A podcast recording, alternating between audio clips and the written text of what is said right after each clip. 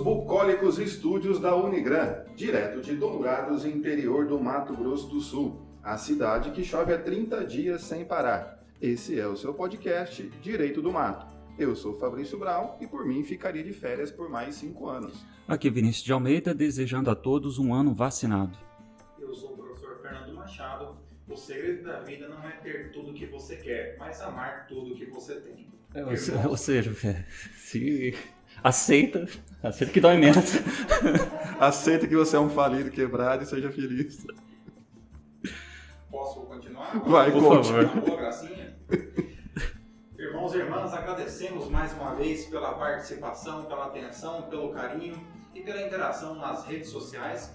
A sua participação é muito importante para a continuidade do nosso iniciante projeto. E aí, pessoal, fica também um convite para você acompanhar a gente lá no Facebook, no Instagram. Confere também todos os episódios que estão disponíveis no Spotify e também no YouTube. No YouTube, além dos episódios completos, nós também temos os cortes. E lembrando que agora, não lembrando não, porque é uma novidade, né? A partir dessa semana, o, o Spotify e o YouTube são postados simultaneamente. Não tem mais delay em relação um ou outro. né? Então, nós conseguimos um desenvolvimento de uma equipe técnica de edição de áudio e vídeo, contratamos um pessoal. Então, agora né, a gente consegue fazer isso instantaneamente. Correto, a nossa equipe de 30 produtores, eles mudaram o mindset deles e É. agora eles conseguem então postar eh, de forma simultânea. Então toda segunda-feira tem episódio novo no YouTube e no Spotify. É, antes que o pessoal que acompanhava a gente ficava um elemento surpresa, né? Todo dia era uma surpresa. Ou não aparecia nada, ou apareceu alguma coisa, mas agora vai estar mais certinho, vai estar mais regulado. Direito do Mato é o podcast com segurança jurídica. Exato. E gostaríamos de agradecer ao Unigran, renovamos a nossa parceria para esse semestre, continuamos aqui nesses maravilhosos estúdios, entregando para vocês uma ótima qualidade, agradecendo prontamente o trabalho do Paulo Budner, que nos ajuda a- a- na gravação destes episódios todos. E agora, voltando das férias, nos quais nós estávamos descansando aí durante algumas semanas, Gostaria também de agradecer o Mercado Dois Irmãos pela parceria, que tem colocado nossas canecas à venda, né, Fernando? Correto, a, su- a rede de supermercados Dois Irmãos, então ela nos procurou esta semana. É, inicialmente nós relutamos um pouco em, em oferecer o nosso produto, uma vez que nós temos o monopólio da comercialização na América do Sul. É, contudo, nós aceitamos a proposta do Mercado Dois Irmãos para expor à venda o nosso produto, a nossa caneca do Direito do Mato na rede Dois Irmãos.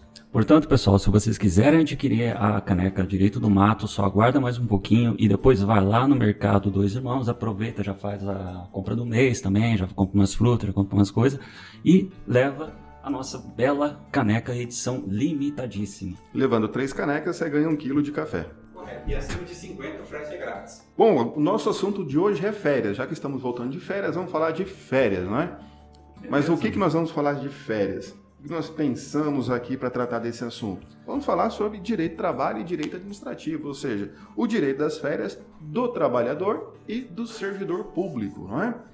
Exato, quando a gente está estudando no curso de Direito, isso aqui é um tópico que acaba surgindo dentro dessas duas disciplinas. A gente tem que estudar aí como é que está funcionando essa parte boa da vida chamada férias. E aí, o que, que a gente pode comentar? Mas primeiro, deixa eu perguntar como é que foi as férias aí do, de vocês? E não há nada a relatar. Nada relatar, é Ah, vergonha. quando era assim, quando era assim não pode contar, né? Não. Aqui só acrescentando que é, existe um fundamento social e religioso nas férias, né? Então, a- o direito tanto ao descanso semanal quanto às férias, ele já está nas leis hebraicas. Então, já no livro de Levítico, nós já temos algumas referências aqui, tanto o trabalhador quanto a própria terra teria que ter um descanso para que pudesse voltar aí é, mais produtivo, né? Tanto o trabalhador quanto a terra. Então, nós temos esse fundamento aí que, embora ele tenha sido atribuído ali às revoluções sociais do século XIX, mas nós temos já um fundamento nas Sagradas Escrituras sobre as férias, né? Se até Deus descansou depois de criar o mundo, né? Por que, que a gente não merece? Exato. Mas vamos lá, professor Fabrício, é, o que nos diz a CLT sobre, ou perdão, o que nos diz a Constituição sobre as férias? Não, férias é um direito reconhecido constitucionalmente. O artigo 7 que trata dos direitos do trabalhador, traz no seu inciso 17 que as férias serão pagas com um acréscimo de um terço sobre o seu valor. Tanto que isso é uma crítica que alguns, algumas pessoas fazem ligadas à economia e etc. E aqui uma verdade: o Brasil é o único país que, quando a gente sai de férias, a gente ganha mais do que quando está trabalhando. A gente sai de férias e recebe um adicional de um terço né, sobre o valor do salário. As férias, primeiro, é uma garantia constitucional. Aqui já tira um pouco do discurso que se mudar a CLT, arrancar as férias fora, gente teria que mudar a Constituição. O que, que a CLT regulamenta nas férias? Como que elas serão gozadas, quanto, é, a partir de quanto tempo você tem direito às férias, qual é o tamanho das férias, se você pode vender um pedaço, você pode tirar férias picadinho, você tem que tirar tudo de uma vez. Então a CLT só regula a forma, mas não é ela que necessariamente garante o direito que é, essa é a função, essa é a função do texto constitucional, ela prevê direitos fundamentais para a gente, cabendo então à lei infraconstitucional fazer essa regulamentação, que é o papel aí que cabe a consolidação, a consolidação das leis trabalhistas. Então, é uma coisa importante, pelo fato de estar previsto no texto constitucional, a gente, em direitos sociais, significa que ela não pode ser é, sofrer um projeto de emenda constitucional para ou enfraquecer ou então retirar. Afinal de contas, acaba sendo um direito fundamental. E a, essa preocupação em ser um direito social previsto na Constituição, a própria CLT também, ela não tem aquela liberdade em limitar, vamos dizer assim, o exercício das férias.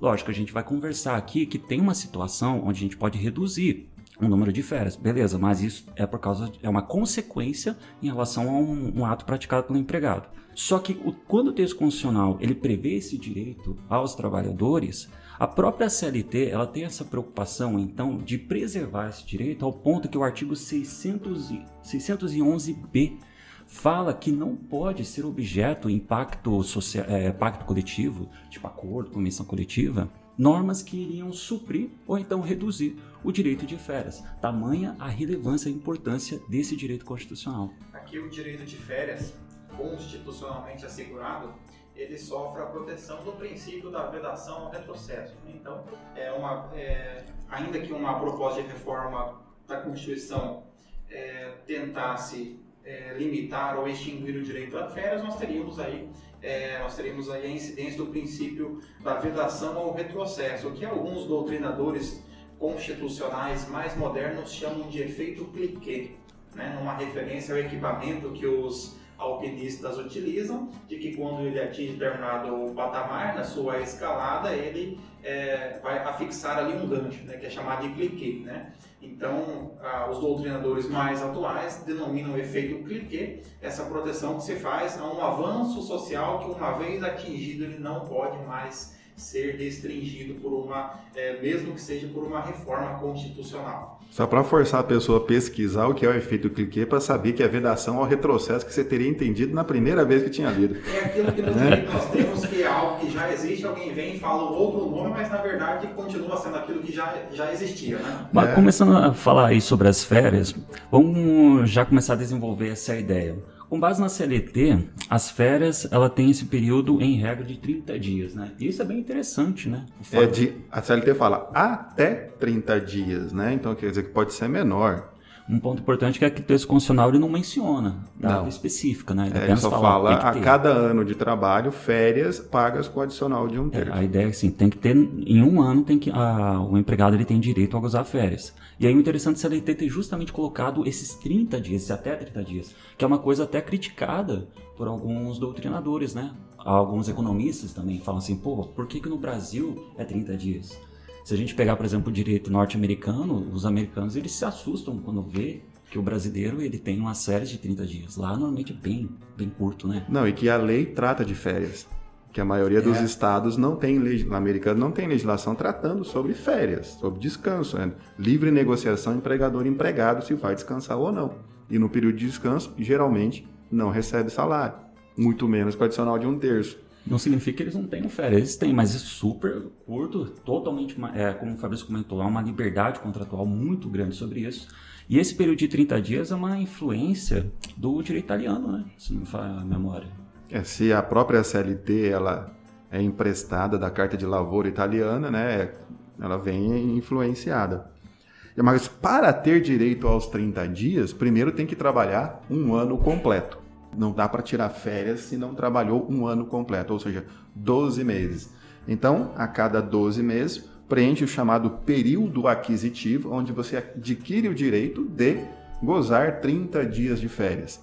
Que não significa necessariamente que ele vá tirar férias no 13 mês da relação de trabalho. É, a partir daí começa o chamado período de gozo, aonde ele poderá, dentro dos próximos 12 meses, ter os seus 30 dias de férias. É, e quem que vai conceder essas férias? Quem concede férias não é o empregado que escolhe, é o empregador que determina quando o empregado vai tirar férias. E muita gente que tem uma confusão. Eu tive férias, mas meu chefe mandou tirar férias tal período. Sim, aí, né, ele é o empregador, ele que determina. É claro que, né, é, dependendo da empresa, é possível uma pactuação, uma negociação empregador-empregado para atingir a, resolver o melhor interesse das duas partes envolvidas, né? O empregado poder usar férias no, no período que também seja bom para ele e bom para o empregador. Sim, até porque por mais que um direito não pode prejudicar, um direito não pode ser exercido da maneira de prejudicar o outro, que no caso seria o empregador. Às vezes a mão de obra é tão específica, tão especializada que ele precisa daquele naquele momento. Então a CLT dá essa liberdade. Então vamos ver se eu, se eu peguei a ideia aqui.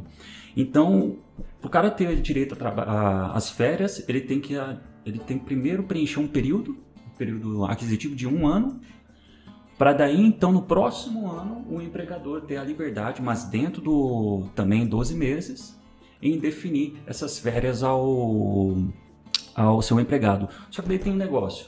E se o empregador, dentro desse período concessivo, ele não não dá as férias para o seu empregado? Qual que é a consequência? Aí ele incorre em mora, chamadas as famosas férias em dobro, né? Que não são concedidas dentro do período de gozo, o empregador tem que pagá-las em dobro, ou seja, duas vezes o valor do salário, acrescidos de um terço. Então sai caro para o empregador não conceder as férias. A finalidade dessa multa não é prejudicar o empregador para que ele pague, é justamente para que ele respeite o período de gozo. Para não deixar ficar passando e falar, não, não vou te dar as férias. Ah, vai ficar aqui trabalhando porque não tem nenhuma punição. A gente bem sabe né, que a melhor punição para cumprir um contrato é punir o bolso de quem vai pagar. Então, dentro desses períodos de 12 meses. Acontece, em alguns casos, de, de não conceder? Acontece. E aí, o molho sai mais caro que o peixe. Depois, o empregador vai ter que indenizar o empregado nisso aí. Então, é, é isso que vai acontecer. Por isso que dificilmente isso acontece. E para gozar férias também, o empregador não pode chegar para o empregado e falar: oh, amanhã você está de férias, viu? Não, ele tem que dar um aviso de férias. Não, não é tão ruim poder... assim também, é? né? Não é tão ruim assim, né? Chegar no dia seguinte e falar, amanhã você tá de férias, né? Não é tão. É, mas o. Pega o, a gente, é aquela boa surpresa, né? É uma surpresa boa. Mas a depender, se você tem família, filhos e etc., você não pode se planejar para aquilo. Então, o aviso de férias do artigo 135 da CLT ele vai falar uma antecedência mínima de 30 dias para avisar das férias, para que a pessoa possa se programar. Ah, o que, que ela vai fazer, ou se ela não vai fazer nada também, né? Vai ficar aqui pela cidade só passando raiva, né? Ou se ela vai poder viajar alguma coisa. Então essa é a finalidade do aviso de férias. O, o que deixa evidente a ideia da, de que as férias ela tem esse caráter de, é, de saúde do trabalhador. Ele dá justamente esse tempo para ele conseguir conviver mais, é, desenvolver de forma física, mental, social, ah, também a questão da, da sua própria saúde. Então por isso que tem essa antecedência mínima de 30 dias. E é interessante também que na CLT ela vai mencionar sobre possibilidade não, por mais que a gente está aqui falando, na verdade, que o empregador ele tem essa possibilidade de definir dentro do período concessivo quando que ele vai dar as férias, tem algumas situações onde o empregado ele vai poder, ah, vamos dizer assim, ter um pouco mais de autoridade em definir o momento das suas férias. A CLT ela vai chegar, por exemplo, e dizer que os estudantes eles vão ter o direito de conciliar as suas férias com o período de férias escolares. Só que também tem em relação ao, aos membros de família. Daí como é que funcionava esse? Os membros da mesma família se trabalham para o mesmo empregador, isso que é importante. Por exemplo, um casal, pai e filho, na mesma família, que trabalham para o mesmo empregador, então eles têm direito de coincidência. né, tirar férias no mesmo período. Porque você pensa, o casal com os filhos, então a, a esposa tira férias no mês, o marido tira férias no, no outro. Então eles não tiveram oportunidade em conjunto poder tirar férias e descansar em família. Por isso que a CLT ela já previa a possibilidade de fracionar as férias em dois períodos e a partir de 2017 com a reforma em até três períodos, o que possibilitou para algumas famílias fazer essa coincidência quando trabalham em empresas diferentes, por exemplo. Então, a, questão do fracionamento, um dos fracionamentos não pode ser menor de 14 dias e o outro deles, os outros não podem ser menor do que 5 dias. Então, você pode fracionar em até dois períodos, o que possibilita, por exemplo, se alguém tem férias em, em empresas que professores só podem tirar férias quando? Né? Quando a instituição não está dando aula. A gente não pode tirar férias, por exemplo, em setembro e outubro, ou tirar férias em abril, que é a baixa temporada no Nordeste. Não, não tem jeito. A gente tem que tirar férias sempre na alta é. temporada e pagar mais caro o hotel. Se não é? você for professor e for chamado para tirar férias em abril ou em setembro, algo está ah, errado. Está muito errado. tá errado. Provavelmente as férias serão mais prolongadas do que o seu planejamento. Já é importante você ver qual é o seu saldo do Figuetes, né? É. Para poder levantar e, o Figuetes. E outra coisa, né? O professor nunca está de férias, né? Porque se ele resolve viajar, vai encontrar a turma inteira lá no lugar onde ele vai, na praia, em bonito, lá, pô, professor, ô, professor. Não, especialmente se você for de Dourados, aqui do Mato Grosso Sul, e resolver ir pro litoral de Santa Catarina. Né? Porque o Como é é? Douradense, é? ele sai daqui para se encontrar lá. Como é que é? Camboriú, né? como é que chama aquele lugar? Camboriú, Itapema, meia praia, bombas, bombinhas. Na verdade, existe um, existe um você sai Dourados para querer ver Douradense, né? Tem um convênio, né? Tem um Entre convênio. Dourados e Camboriú, que os Douradenses são arremetidos, 30% da população são arremetidas, né? É o chamado êxodo, né? São todos é, destinados para Camboriú, né? Para o litoral de Santa Catarina no período de férias. E gostam de falar, porque agora Camboriú virou a Dubai brasileira, né? É, Neymar, né? Tem imóvel lá. Então, tá disso. Mas veja, a reforma trabalhista trouxe esta previsão. Então, você não necessariamente precisa tirar os 30 dias de férias se houver a possibilidade da empresa de negociar, tirar um período maior e outros períodos menores para possibilitar. Aqui uma indicação para vocês, professor Fabrício, professor Vinícius, para o Paulo também.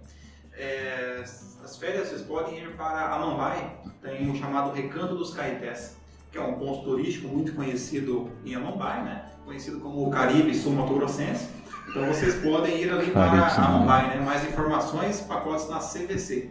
É, é, já ouvi falar muito desse lugar.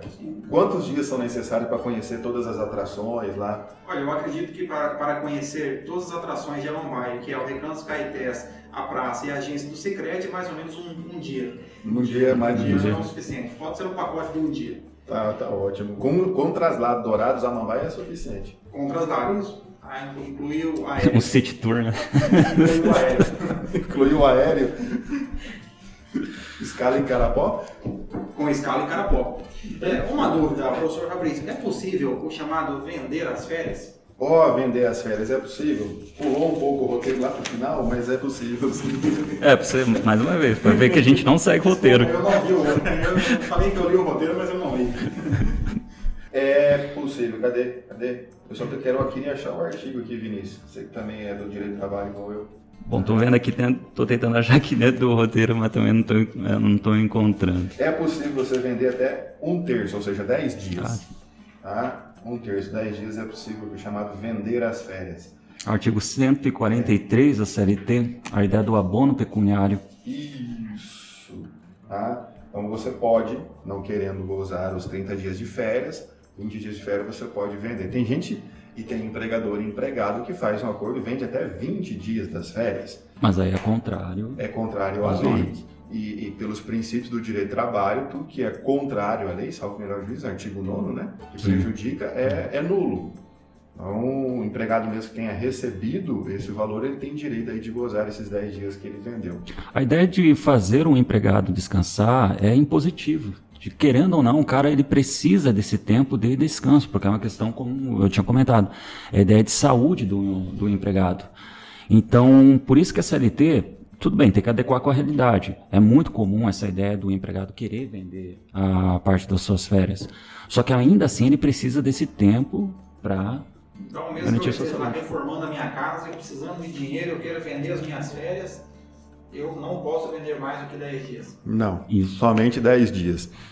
E também, né, não pode nem sacar o seu FGTS para pagar suas contas, então algumas coisas são engessadas nesse sentido. É, mas essa questão do abono pecuniário, se quisesse rever, poderia ser possível fazer essa revisão para permitir, por exemplo, a vender até dois terços. O que não poderia a CLT fazer é autorizar a vender tudo. Isso a CLT não poderia, que daí estaria tirando a possibilidade do, do descanso. É, isso é interessante, né? Nada impede que mais para frente a CLT seja alterada, ampliando isso aí até para metade ou dois terços. É, até para adequar com a realidade hoje em dia, né? A realidade hoje em dia é que você não tem mais essa, toda essa necessidade assim de, de gozar as férias por, um, por esse período tão grande. Eu tenho sim. Falei, ah, falei por você se você não Foi mal, né? Tá, tá bom. Vinícius, eu acho que não é bom dar ideia. É, é. Tá? Tá Dá muita ideia, não. Acabou o assunto aqui. Depende de quem vai ouvir esse podcast, você começa a dar ideias. Vai que o, vai que o ministro Paulo Guedes está ouvindo é, né? a sua ideia, né? Que não há mais necessidade, né? É, não. É, ô Paulo, por favor, corta essa parte aí. Tá, mas então vamos seguindo aqui o roteiro, vamos comentar um pouquinho mais sobre o tempo de duração das férias. Como a gente está falando aqui, elas são 30 dias. Só que a própria CLT ela vai falar o seguinte: olha, caso o empregado ele falta no seu serviço, há a possibilidade, dependendo do número de faltas, do desconto, do descontos de dias. Só que aqui tem uma coisa interessante: é todo tipo de falta? Não. É falta injustificada. Porque tem faltas justificadas. Você pode ficar doente. Né? Você pode ter que ter, levar a sua avó no jiu-jitsu, mas daí essa é injustificada. É, tem coisas que você é, foi doar sangue, uma falta justificada, trabalhou nas eleições, tem direito a folgar. É, então, tem algumas faltas que se justificam, tem motivo pelo qual faltou. Mas tem empregado que falta de maneira injustificada, acordou tarde, estava de ressaca, ah, por algum motivo ou outro. Então ele coloca algumas questões de faltas injustificadas. Então se faltou até cinco faltas injustificadas, e, e é interessante, desde que o empregador tenha registrado essas faltas no empregado é e tenha descontado esse dia de falta do salário dele. Porque senão ele perdoou aquela falta. E daí ele não pode punir no futuro. Esse é um ponto importante, porque muitas vezes é, o empregador ele não faz essa seria uma, de certa forma, um controle ou até uma advocacia preventiva. Ele não é, faz essa a prova da coisa. Não faz o procedimento adequado. Depois do momento de uma eventual ação judicial, ele, ele revoltado na audiência, ele é obrigado a pagar novamente por aquilo. Não que, faz um compliance, é, né? Não faz um compliance, né? É, exato. É, e acaba, então, ah, aí depois acaba revoltado, dizendo que o empregado faltou e mesmo assim eu tenho que pagar. Mas é, a justiça houve, do trabalho. Não, não houve o procedimento correto. Então, se você é empresário, você está ouvindo, você pode contratar aí um advogado para fazer aí a, a, a sua a, a, sua gestão jurídica da o empresa. chamado compliance trabalhista. É o chamado compliance trabalhista. Aqui, de acordo com os nossos é, os nossos podcasters bilíngues aqui, né, que estão uhum. é, falando isso especificamente porque em algum momento eu pronunciei de forma errada, mas é, fica aqui válido sempre a, a, a, a, importância da advocacia no sentido de prevenir é, problemas ou questões trabalhistas. O que o empregador tem que fazer, quando o empregado falta injustificadamente, no outro dia que ele aparecer, é adverti-lo por escrito da falta anotar isso no livro de, de registro do empregado que a empresa tem, não na carteira de trabalho, no livro da empresa, aquela falta, e descontar aquele dia que ele faltou no salário. E aí, destas faltas, no decorrer do período aquisitivo, se ele teve até cinco faltas, ele vai usar os 30 dias normais. E aí a CLT põe uma tabelinha ali, né? Se ele teve de 6 a 14 faltas injustificadas, serão só 24 dias de férias. De 15 a 23 faltas injustificadas, 18 dias de férias. De 24 a 32 faltas injustificadas, 12 dias de férias. Mais de 32 faltas, não tem direito a férias. Agora, eu queria saber qual é a empresa que não manda o empregado embora, que ao longo do ano faltou 32, 32 vezes. De uma é muita. Certamente esse empregado não vestiu a camisa da empresa. e o empregador É registrou tudo né? isso, né? Mas tem algumas, algumas atividades que os empregados costumam faltar e tem por hábito, eu não vou entrar aqui no médico qual empresa que é, mas eu sei da política da empresa, que ela tem um abono, um prêmio para o empregado que não falta, pago todo mês. Então, é, são 3 mil reais divididos entre os empregados que não faltam. Então, teve um mês, agora se eu não me engano, ah, que só três empregados receberam, receberam mil reais cada um. Então, um abono em pecuniário para não faltar. Porque. Pô, legal, uma ideia Nesse inteligente. caso, não vale furar o pneu do, Do, do, do carro do, do coleguinha. da bicicleta do colega. Estragar a bicicleta do colega para ele não. Para que ele tá entrando no ônibus e empurrar para fora. Entendi. É, é, não vale, mas É como diria minha avó, chamada lei do cão, né? Não Mas é, é interessante que a CLT traga isso, porque, como maneira também, se o empregado injustificadamente vem faltando, ele está prejudicando o bom andamento do trabalho da empresa. O empregado falta, ah, descontou, descontou do meu salário, mas a empresa não teve a mão de obra dele naquele dia, teve que fazer toda uma reorganização entre os demais empregados, e às vezes é uma empresa pequena, que é, é- é- o patrão é o dono, é o caixa e o gerente da empresa, e tem mais dois vendedores. Falta um, né, faltou metade da força de trabalho ali. Então é muito complicado para a empresa. Por isso é importante, essa, isso não é uma maneira de prejudicar, né, mas é uma maneira também de defender também o direito do empregador nesse sentido. Mas há possibilidades, aí pergunto para vocês, meus colegas, de perder direito a férias, de não poder tirar férias, a não ser nesse caso de faltar mais de 32 vezes? Simplesmente possível. A própria CLT, no seu artigo 133, ele vai apresentar outras situações onde o trabalhador ele vai perder então do direito de gozar esse período de férias. Essa primeira situação, que é das 32, ah, se não faz memória, 32 faltas injustificadas, ela também tem, além dessa hipótese, nós também ter- teríamos uma licença remunerada por mais de 30 dias, porque no final das contas já ficou 30 dias, em, mesmo que é, recebendo, acabou descansando. Um afastamento por mais de seis meses, de forma contínua ou não, recebendo auxílio-doença na Previdência Social. E deixar um trabalhador por mais de 30 dias por paralisação da empresa recebendo salário. Isso aqui, essas hipóteses são bem interessantes, pessoal, porque ela, elas se conciliam com a ideia do que é as férias. As férias é uma, um exemplo de interrupção do contrato de trabalho, que é justamente esse tipo de situação. Você para, é, você para de trabalhar, mas você continua recebendo. E todas essas é, hipóteses onde ele perde o direito, ele se concilia com isso. E além dessas essas hipóteses, nós também temos como última deixar o empregado não deixar o empregado e não ser readmitido dentro de 60 dias. Então nós temos essas hipóteses também lá no artigo 133 da perda desse direito, porque no final das contas o cara só o cara já teve um tempo de descanso e ainda continuou recebendo, mesmo que não seja por parte do empregado, como é do empregador, como é na hipótese do recebimento de um benefício previdenciário. Mas ele descansou e recebeu. É, veja do, do, do auxílio doença é, são mais de seis meses. Então, se for menos de seis meses, ele vai ter direito às férias. Mais de seis meses ele não tem. Então, bom, um período bastante elástico ele ficou. Tudo bem, vamos dizer como é que no linguajar, né, encostado pela Previdência. Ficou encostado no INSS no seis INSS, meses. encostado seis meses pelo INSS, aí mais de seis meses, a hora que ele retorna, e co- começa um novo período aquisitivo daí do retorno dele. É isso que vai acontecer. Vai ter que trabalhar 12 meses para ter direito às férias. Beleza, agora vamos falar do Faça-me Rir, né? Vamos falar agora do Cascalho. Questão da remuneração. Nossa, foi, foi idiota demais.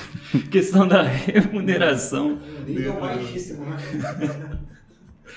Questão da remuneração do, do empregado quando ele está em gozo de férias. Como é que a gente começa a falar sobre esse assunto? O primeiro é o valor do salário, né? Vai receber o valor do salário integral.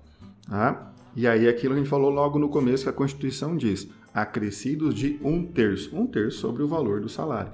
Mas como é que você calcula o chamado salário de férias? Não é só o valor do salário. Você tem que pegar no cálculo ali todos os adicionais de hora extra, adicional noturno, de insalubridade e periculosidade. Não é só o salário base. é o salário com adicional noturno. Se recebe periculosidade ou insalubridade, com esses adicionais. E ainda com a média das horas extras que foram incorporadas ao longo do período aquisitivo. Então o salário dá uma é, é engordada, uma dá uma melhorada né, do que só olhar salário base. Daí sim, sobre esse é o valor que ele vai receber de férias, mais o adicional de um terço. Mas na hora da remuneração, é, tem uma coisa que é muito perigosa, porque o salário de férias né, é pago antecipado, quando a gente vai sair de férias. Então, se a gente sai de férias no mês de dezembro, o salário de dezembro seria pago quando? Em janeiro. Mas se eu vou sair de férias em dezembro, eu recebo o salário de dezembro quando eu saio de férias, que antecipado. É o, que é o que acontece com o professor no mês de dezembro, né? É. Porque ele recebe a remuneração de dezembro, a remuneração Deixa das férias. das férias, recebe o décimo terceiro, né? É, e depois, então, no mês de dezembro, ele diz: agora eu sou. O... Agora eu se consagro. Agora, agora. Consagro, né? agora eu sou o rei do camarote, né? Não, eu vou. E aí depois fevereiro e. Aí chega fevereiro, ué. Aí, aí Sumiu. e fevereiro passa pelo Vale da Sombra e da Morte, até que porque a remuneração só virá novamente em março. Em né? março, é. A remuneração volta ao normal só em março. No primeiro ano, a gente cai nessa tentativa, né, nessa armadilha do, do capiroto, é, sofre as tentações. Chamada artimanha do satanás. É, daí, no segundo ano, a gente, opa, esse dinheiro não me pertence, pertence aos boletos, vamos guardar ele. Aí só viu o professor pesquisando o vídeo do Gustavo Cerbasi, né, como se planejar, né, planejar né? É, enriquecer é uma questão de escolha, né? Aí você é obrigado a assistir os vídeos. Sabe uma coisa também interessante, continuando aqui o assunto das férias no CLT a comentar? Uma coisa também interessante é que a própria CLT ela tem uma previsão onde vai dizer que existe um momento onde não pode as férias se iniciar. Eu não me recordo agora do artigo, mas se não, me, é, se não me engano, a CLT ela vai dizer mais ou menos o seguinte: olha, as férias, o empregador não pode iniciar as férias do seu empregado ah, nos finais de semana e nos feriados, né? É, vésperas de, não pode começar nos feriados, finais de semana, e nem na véspera de feriado e, e final de semana. Então você não pode, ó, suas férias começam sábado. Não, começa na segunda as férias. Tá? Porque senão não, começa na véspera, dia 10 de outubro, por exemplo. Que aqui nós temos feriado dia 11, dia 12, né? já emenda o feriado do dia 15, que é dia do professor, não. Então, Explique, explique, para quem nos ouve de fora do estado do Mato Grosso do Sul o que seria a Semana do Saco Cheio. A Semana do Saco Cheio é uma semana abençoada por Deus, é, em que no estado do Mato Grosso do Sul, pelo menos, há coincidência né, de três feriados. O dia 11 de outubro, que é a, a, a divisão e a, o surgimento do estado de Mato Grosso do Sul, 11 de outubro de 1977, surgiu o Mato Grosso do Sul. O dia 12, que é feriado por conta da padroeira né, do, do nosso país. Nossa Senhora Aparecida, e o dia 15 de outubro, que é dia do professor. Então, normalmente. Né, Antecipa-se o 31, ante... que é dia do servidor público. Quando tem questão de servidor público. Vem também para essa semana. É, o servidor público daí é. já. Antecipa-se mais uns 4, 5 feriados ali, vem todos para aquela semana. Né? E aí fica uma semana inteira fechada, um feriadão aí bonito, gostoso, que a gente curtir e apreciar. É, eu sei, é. saco cheio, saudades, hein? Aqui uma, uma dúvida. Nós sabemos que o estagiário, uhum. também conhecido como elfo doméstico, nós sabemos que ele possui agora também alguns direitos né, que não possuíam antes, né, era uma categoria excluída de toda, não era considerado sujeito de direito, mas o estagiário ele também tem direitos. Não, tinha, tinha o direito é, de não ter direito. É, é importante falar que estagiário não é trabalhador. Ah, o estagiário não é regulado pela CLT. A CLT regula os direitos do trabalhador. Não significa que ele não, não trabalha muito, não, não, o, o estagiário ele não trabalha, ele estagia. Na verdade, como você falou, um elfo doméstico ou um escragiário na gíria. É que a finalidade do estágio é aprender na prática aquilo que ele vê na teoria. Então, ele, claro que ele vai exercer as atividades em tese e trabalhar, mas ele está lá para aprender carimbar, vai preencher uns arregos. Vai fazer café, é, lavar louça, essas coisas. Vai levar a culpa. Antigamente né, furava a folha, carimbava, colocava a capa em processo, vai, levava o carrinho com o processo para lá e para cá. Vai no mercado comprar coca, né? O pessoal faz ali, ó, junta o dinheiro, o estagiário vai buscar, né? Isso. Mas pergunta, o estagiário tem direito a férias? Não. O estagiário tem direito a recesso. O nome é recesso e é de 30 dias, coincidindo com o recesso escolar, que também na, na, na escola e na faculdade não é férias, é recesso, o nome correto. Então, coincide, ah, o recesso do estagiário tem que coincidir com o recesso escolar. Então, o estagiário, além de não trabalhar, por isso ele não tem direito a férias, tem direito a recesso. Que deixa mais evidente que não é um contrato de emprego. É, Justamente é, isso. Bem claro, não pode ser. Você já Então- retira essa, essa ideia que é um, é um direito social dado ao trabalhador, por mais que é um descanso, tudo bem, por mais que mudam o nome, mas só para deixar mais evidente também que não é um contrato de emprego. Então são figuras que não se, eh, não se, não se confundem. O estagiário está lá para aprender. É, até estagiários É. anotem, há uma lei que regula né, a questão do estágio, a Lei 11.788 de, 19 de 2008. 11.788 de 2008. Então, regula a questão do estágio, como é que funciona. Então, tá tudo ali Ah, beleza, vamos imaginar a seguinte situação. Um determinado empregado, ele teve o seu direito a, a gozar as férias, só que o seu empregador acabou cagando para isso. Ih, rapaz, não era para falar palavrão. Pode falar. A gente põe uma, Um uma buzina. É. Então, continuando. É, o empregado tinha esse direito, o empregador acabou passando por cima desse direito. Quanto tempo, qual é o prazo que um, um empregado ele vai poder propor uma reclamação trabalhista para exigir esse direito dele violado? cinco anos após o, o, o, o término do período concessivo, do período de gozo. Né? A cada cinco anos prescreve o, o prazo prescricional, via de regra, é, o prazo prescricional é de regra na CLT de cinco anos. Então, a partir do momento que você foi para você gozar férias, é, venceu o período concessivo, começa o prazo prescricional de cinco anos. Então, se teve umas férias lá de 2007 que você não gozou e etc., não, não gozarás mais essas férias, não terá mais a possibilidade. Tá? E nem de exigir reparação pecuniária quanto a isso. No caso do servidor público, agora mudando aqui ah, para a categoria dos servidores públicos, né? É, o Veja, servidor não é trabalhador, é, né? servidor É. público, que ele não, ele aplica-se um regime jurídico diferenciado. O servidor público, como ele não é regido pela CLT, ele não é chamado de seletista, né? Ele é chamado de estatutário, por quê? Porque ele é regido em regra por um estatuto, né? Um estatuto dos servidores públicos. Esses Agora- estatutos, é bem bom dizer para o pessoal aqui que é- são leis, né? É, são leis, né? No- é, em regra se dá o nome de estatuto a uma lei que é uma lei que regula uma diversidade de assuntos dentro dela. né? Então, por isso, o Estatuto do Desarmamento, Estatuto da Criança e Adolescente e o Estatuto dos Servidores Públicos. Então, a Constituição, ela assegura, ela equipara ali o artigo 39, parágrafo 3 ele remete ao artigo 7 vários direitos que também são assegurados aos servidores públicos. E o servidor público tem também o seu direito aos 30 dias de férias, acrescido da remuneração eh, de um terço. né? Então nós temos essa, essa possibilidade. No caso do servidor público, nós temos um ponto interessante. O servidor público ele não pode acumular mais de dois períodos sem tirar férias. Então, por exemplo, o servidor público ele adquiriu o direito de tirar férias.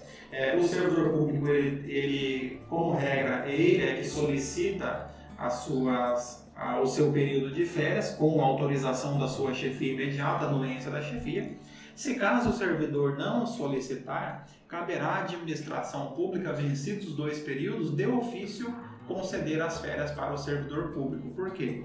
Porque já existe um posicionamento tanto dos tribunais de contas quanto do, do STJ de que configura eh, de que a não concessão das férias para o servidor público ela configura um ato antieconômico para a administração pública. Por quê? Porque a administração deverá indenizar esse servidor pelas férias que ele não, que ele não gozou. Então, por, por esse motivo, ainda que o servidor público ele não solicite as suas férias, a administração, vencidos os dois períodos, ela deverá, ela deverá conceder as férias para o servidor público. Né? É, outro ponto que nós temos também é esse, essa interrupção das férias, no caso do servidor público, que vem previsto no artigo 80 da Lei 8.112 de 1990, Lembrando que a Lei 8.112, ela regulamenta os servidores públicos federais, né? servidores públicos federais civis da União. Né?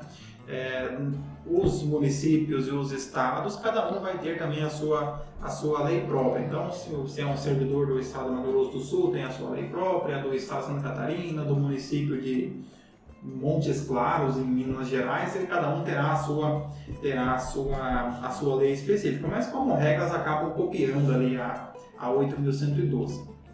O servidor público ele pode ter as suas férias interrompidas. Vamos pegar aqui um exemplo de um enfermeiro, um médico é, que seja aí, é, que seja servidor público, né? Então ele é uma situação que, por exemplo, agora na, é por conta da, da, da pandemia, se ele estivesse gozando as suas férias, a administração pública, é, pelo chamado interesse público, poderá então é, convocar o servidor para retornar às atividades. Aí, claro, uma vez encerrado esse motivo que justificou a convocação do servidor, interrompendo as férias, ele terá direito de gozar as suas férias regularmente. Né? Um exemplo também é, é, o salário acrescido de um terço também, tal qual o trabalhador. A remuneração dele com um acréscimo de um terço. É, o terço constitucional remete, né? Remete esse Mas direito só, ao, existe ao algum tipo de servidor público que pode tirar mais de 30 dias de férias por ano? Algumas Existem categorias. algumas categorias que. Tiram 60 dias. É, por exemplo, os juízes, né? Mas eles não são servidores públicos, né? Os juízes são considerados. Agentes ah, políticos. Por parte, né? São considerados agentes políticos, né? Porque eles fazem parte é, das funções primárias do Estado, né? E o defensor também é um agente político? O defensor não, ele não tem a mesma, é, por mais que a defensoria lute, ela não tem a mesma, é a defensoria que lute, né, mas ela não tem a, o mesmo status que se atribui, que a doutrina né, atribui ao Ministério Público e à magistratura. Né? Só, então, é, assim, a magistratura, o Ministério Público, eles têm, a, a Defensoria Pública também tem, no Mato Grosso do Sul tem, né, 30 dias de férias, dois períodos de 30 dias de férias por ano, né, a cada seis meses, 30 dias de férias. Então, por serem agentes políticos, eles têm essa diferença, né? Nós que é. lute, na verdade. Então. o, o interessante desse, desse dispositivo que o Fernando comentou sobre a interrupção do, da série do servidor público, a gente pode falar que é um bom exemplo do princípio da supremacia do interesse público sobre o privado. Porque trabalha-se sempre com aquela lógica de que as férias é, é intocável, o cara tem que ter todo aquele dia sem, sem nenhuma interferência, mas o próprio Estatuto do, dos Servidores Federais vai dizer, ó, nessa situação aqui a gente precisa, o interesse público fala mais alto seria do que seu seria direito. Caso, por exemplo, eu tenho ali três servidores que realizam determinada função. É, um servidor então está em gozo de férias, a outra servidora gestante ela entra em trabalho de parte, o outro ele pede uma licença médica, né? Então eu fiquei sem nenhum servidor, né? Sobrará para quem? Quem estava de férias. Quem estava de férias, né? Volta para o trabalho. Retornar, né? Por mais que ele já tenha comprado aí é, no decolar, já tenha feito ali um pacote de viagem, já fosse fazer ali uma viagem para Foz do Iguaçu, ele terá que retornar às suas funções porque é uma razão de interesse público, né? Para não perder o costume aqui, eu não vi está no roteiro, é, o servidor público pode fracionar as férias dele? Você precisa analisar qual é o estatuto, estatuto. a lei 8.112 no caso do Mato Grosso do Sul também, ele permite fracionamento em dois períodos.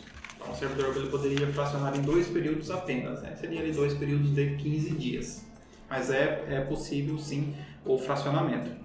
Bom, pessoal, tô, é, tudo chegou ao fim, o descanso também chegou ao fim. E aí isso vale a pena também a gente comentar sobre outra forma de um tempo aí usando as havaianas, o ideia do recesso forense.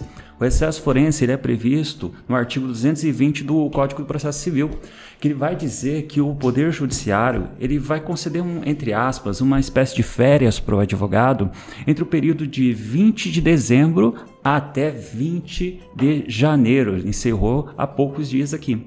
Só que assim, o recesso forense, onde os prazos ficam suspensos, não significa que todos os prazos estarão suspensos. Há alguns que uh, vão tramitar normalmente, como por exemplo os prazos processuais penais, alguns, ação de alimentos, a, ações que envolva a lei de locação e também uma coisa muito importante, isso não afeta o direito material. Aqui, no, aqui uma, breve, uma breve interferência, o professor Fabrício poderá nos ajudar com um relato histórico. O professor Fabrício aí que já está do meio-dia para tarde. é, as férias forenses já existiam, foram retiradas do ordenamento, né, a pedido ali da UAB, houve algo nesse sentido, que daí, para que os prazos corressem mais rápido, e aí os prazos voltaram a correr, só que o juiz tirava férias igual, ficou ruim só para advogado, né? E isso voltou depois no, no CPC. É, teve tudo isso. Então, na verdade, o, o, os prazos corriam, porém o fórum ficava parado, mas os prazos correndo. Né? Você só tinha juiz em plantão nos recessos. E antes você tinha recesso em dois períodos, né? no meio do ano e no final do ano. E acabou que daí o, o CPC regulamentou, colocou lá os seus 30 dias de 20 de dezembro a 20 de janeiro, prazo suspenso, o que é chamado pelos advogados de férias dos advogados, porque nesse período, pelo menos, ele pode se organizar, ele não vai ter a surpresa de algum prazo, alguma publicação que ele tenha que responder e etc. Ele simplesmente ali vai é, é, é, organizar a sua agenda e poder tirar férias despreocupado. E aí vem aquela pergunta do cliente, né? Doutor, né? No, no recesso meu processo fica parado, né? Não, só o seu vai andar. Todos os outros vão parar, o seu vai andar. Se não for uma das hipóteses previstas em lei, como por exemplo a ação de alimentos, vai ficar parado mesmo. Irmãos e irmãs, é, com muita tristeza no coração, chegamos ao fim de mais um episódio. Gostaríamos de agradecer a você que nos ouviu, que nos prestigiou, você que, que, que nos brindou com seu carinho, participando das nossas redes sociais ao longo desse período. Fica aqui o nosso muito obrigado. Queremos também mandar um alô especial para Daniela Pinho e Daniele Rocha, que interagiu com a gente lá nas redes sociais né, para a gravação desse episódio. Muito obrigado. E se você quiser conferir, acompanhe a gente lá no Spotify, no YouTube e também acompanhe a gente nas redes sociais, no Instagram e no Facebook. Pedimos a gentileza para você encaminhar o, o nosso podcast em todos os seus grupos de WhatsApp né, nos grupos agora do Telegram e, e de outros de mensagem. Faça um cartaz, coloque na frente da sua casa um direito do mato para seus vizinhos saberem que você escuta. Dá uma força para a gente que a gente precisa passar agora de 980 mil seguidores.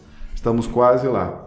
Tenham todos uma ótima semana, um grande abraço, sejam felizes.